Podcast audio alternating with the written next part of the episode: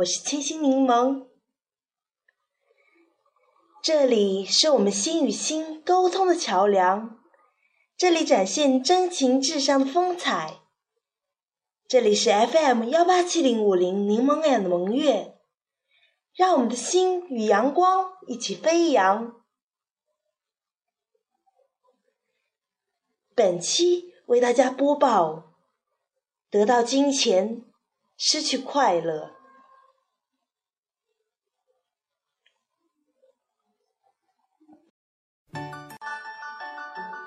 抬头去看天空，那仿佛是一湖温暖清澈的水，波光灵动。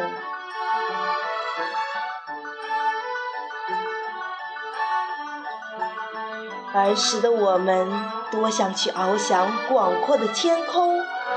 现在的我们多想走向更理想的舞台，可是这样，我们又该如何实现梦想？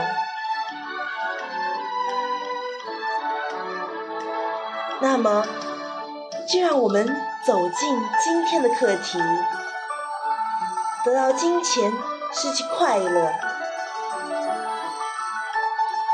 沏杯西瓜汁，让你的心。不再饥渴，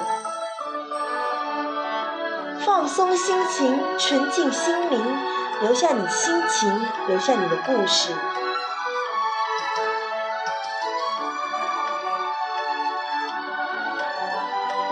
给大家分享一篇故事。我们常常以为，拥有了巨额的财富就拥有快乐。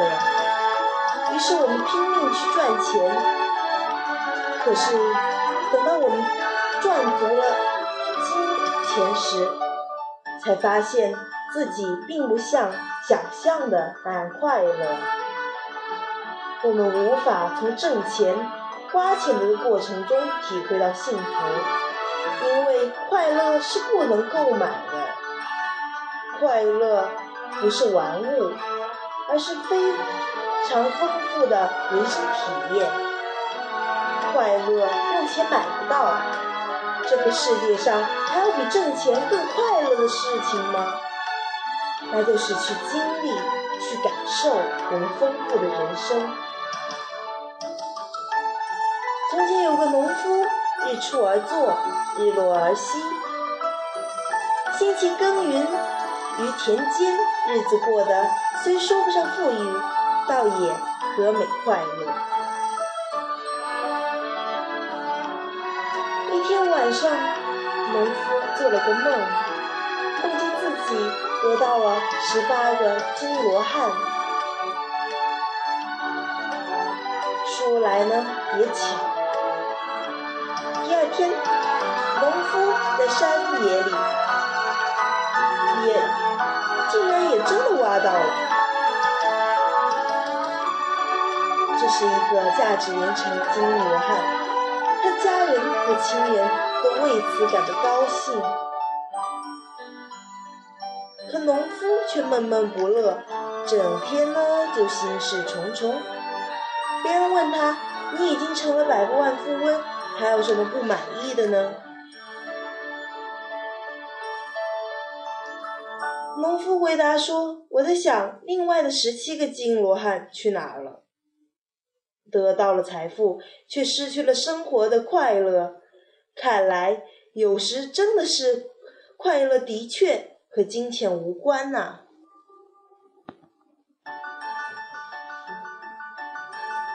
现实生活中，很多人以为金钱第一，有了钱什么都能行得通，甚至说有钱能使鬼推磨。其实，当人刚刚刚生下来的时候，小拳头总是攥着的，到了生命结束的时候，手却是张开的。要不怎么说是撒手归西呢？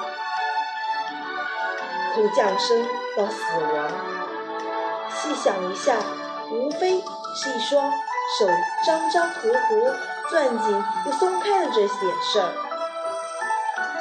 所以没有必要。被钱弄得心情沉重，为钱所累，成了金钱奴隶，这一颗，这一生还有什么幸福可言？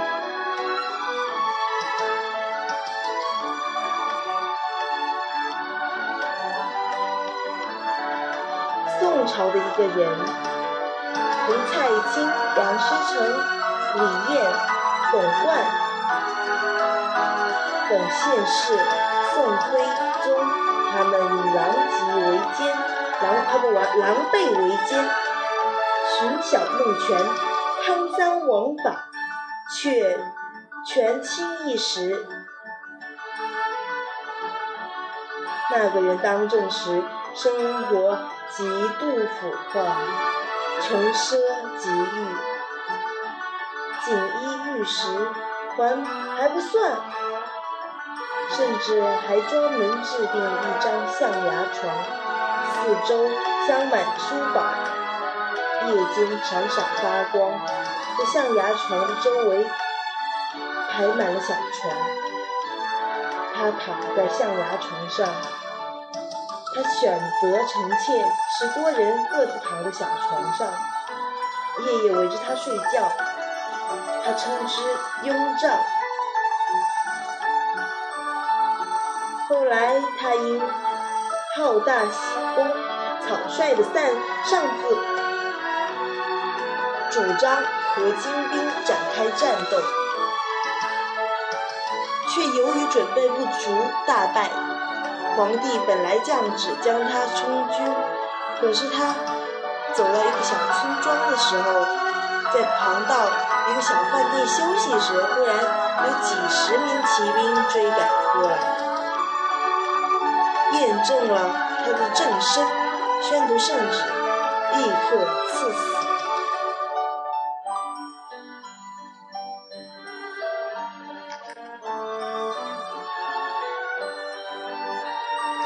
听完圣旨时，面如死灰。过了一会儿，他缓缓地说：“我一生所做的那些事，即使死一次万次，也是死有余辜。不过，请言位转奏圣上，我死后有一个要求。”请赐我一具窗户的棺材，入殓时，使我两手能够伸出关外，并且把我的五指掰开，不要握成拳头。这是为什么呢？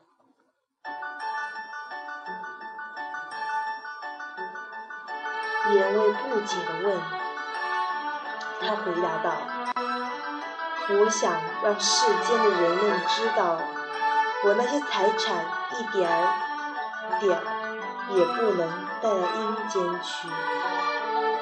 真是人之将死，其言也善，无奈不果晚矣。贪婪的人容易被。”所喜好的东西所迷惑，会不知不觉地犯起傻来，缺乏辨别是非的能力，什么蠢事儿都会干蠢。他们不明白，有得必有失，有贪更是必有失。在商业社会，钱几乎在人们眼中变得格外重要。当人们从穷怕了的时代刚刚开始向小康社会迈进的时候，有些人很容易的就成为了拜金主义者。在他们看来，别的什么都是瞎的，钱才是好东西。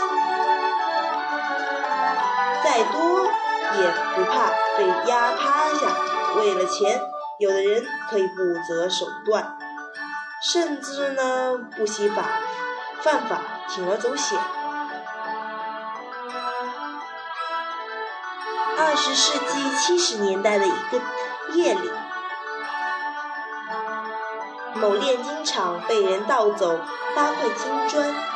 那天，所有进入的工厂区的人都受到了严格的盘查。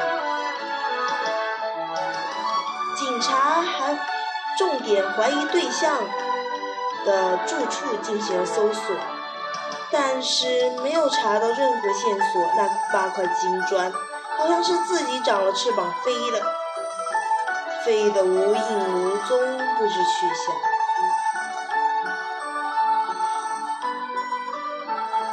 八十三十年过去了，有一天，一个白发苍苍的老头拿着几片金穗来到银行兑换现金时，引起了银行工作人员的怀疑，因为金屑的纯度是一般民间私藏金器所不可能达到的，只有在国家炼金厂里才有。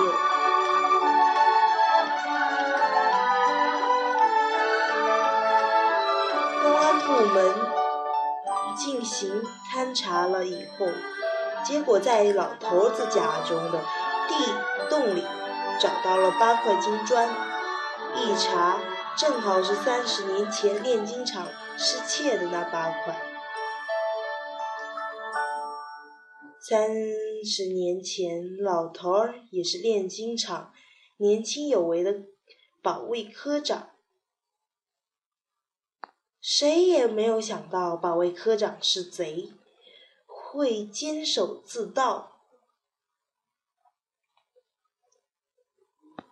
面对司法人员，老头儿说自己终于解脱了。他说：“我一生最快活的时刻，就是我被抓起来的那个晚上。我睡了三十年来持久时间。”最长的一个囫囵觉。他说自己自从那八块金砖到他手头，他就再也没有睡过一天安生的日子。他先是把金砖藏在家里，为此他日夜惊魂不定，一听有人敲门，心就扑通扑通直跳，生怕。是来检查金砖的，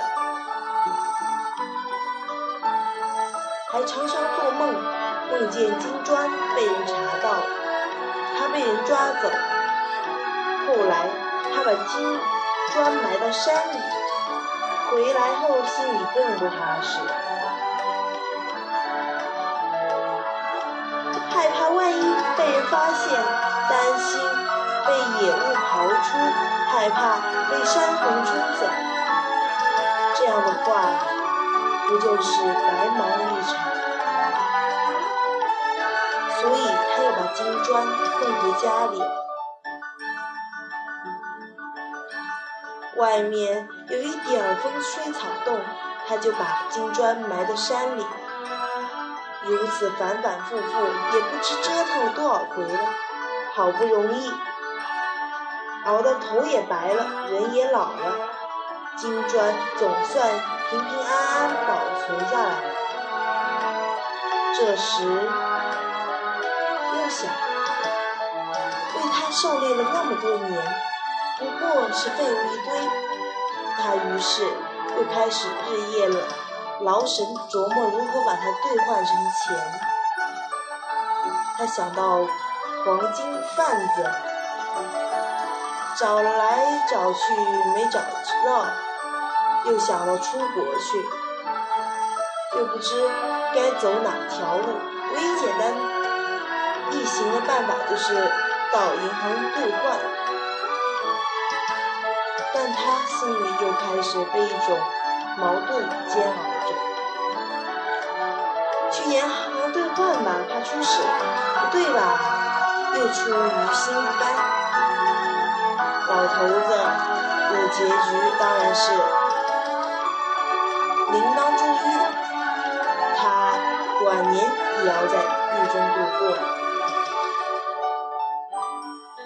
是他自己亲手给自己戴上了枷锁，这枷锁是三十年前就给戴上了的，一旦戴上，就无法卸下。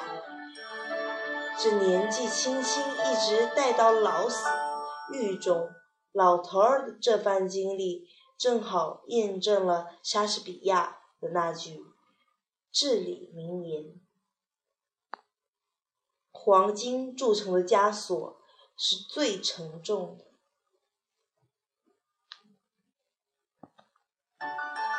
凡事都应该做到适可而止，遇事。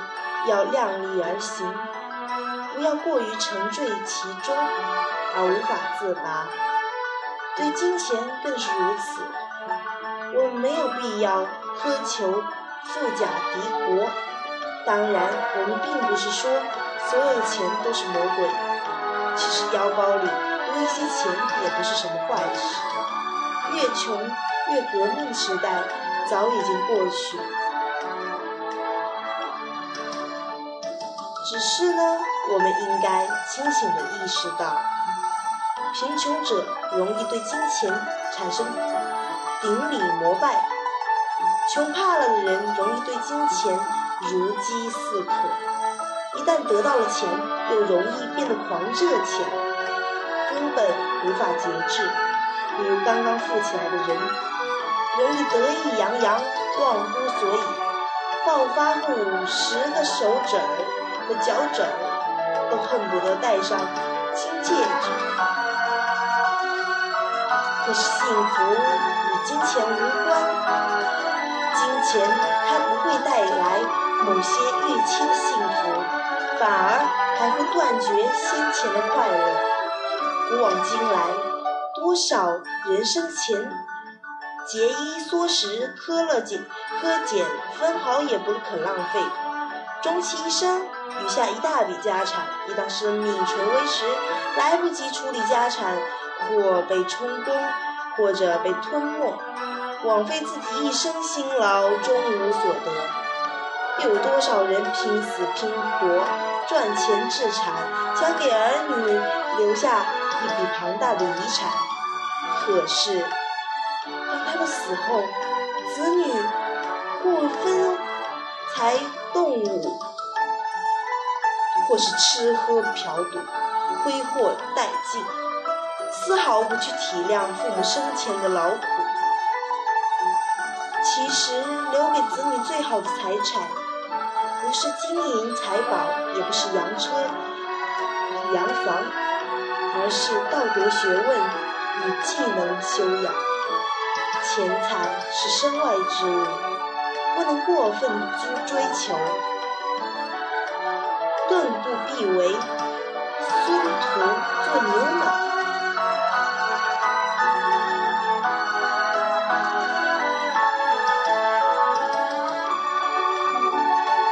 许呢，只有这样，我们才会如展翅的雄鹰那样，飞向属于自己的天空。本期节目就到这里了，我是清新柠檬，拜拜。下期预告。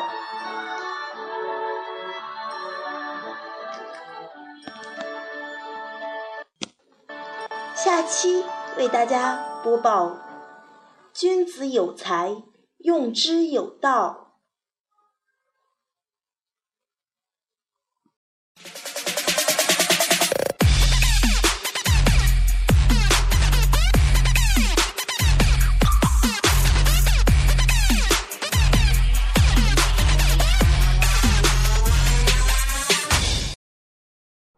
电台节目播放完毕。喜欢可订阅 FM 幺八七零五零柠檬脸的萌月，感谢大家对本期节目的收听，希望大家继续收听，拜拜。